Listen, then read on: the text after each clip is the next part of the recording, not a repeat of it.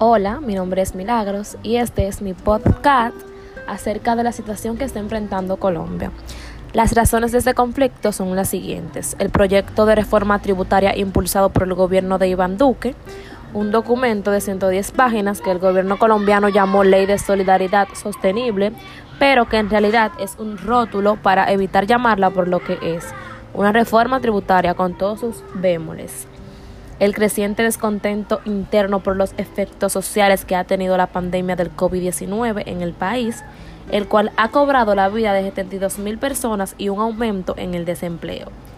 el retraso de campaña de vacunación que prometió el gobierno y problemas ocasionados por la pandemia y la falta de reacción de los organismos públicos para solucionarlo. Desde mi punto de vista, veo las protestas bien hechas porque lo que están haciendo por el país es algo horrible, el cual debe de tener fin y que el país esté en buen estado y en todos los sentidos. Me parece bien que hayan quitado el proyecto de reforma tributaria y por otra parte veo mal el maltrato innecesario hacia los ciudadanos por parte de los policías. Entre las soluciones para mitigar este problema están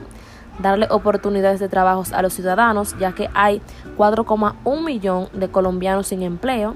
así como dijo el economista Salomón Kalmanovit deberían de eliminar las exenciones que permiten que el sector financiero haya pagado en el 2020, por ejemplo, el 1,9% de sus utilidades de 121 billones de pesos. Deberían de reabrir los negocios, ya que hay 500 mil negocios cerrados. Tratar de brindarle comida al ciudadano todos los días, no solo dos comidas al día, como sucede en 2,3 millones de hogares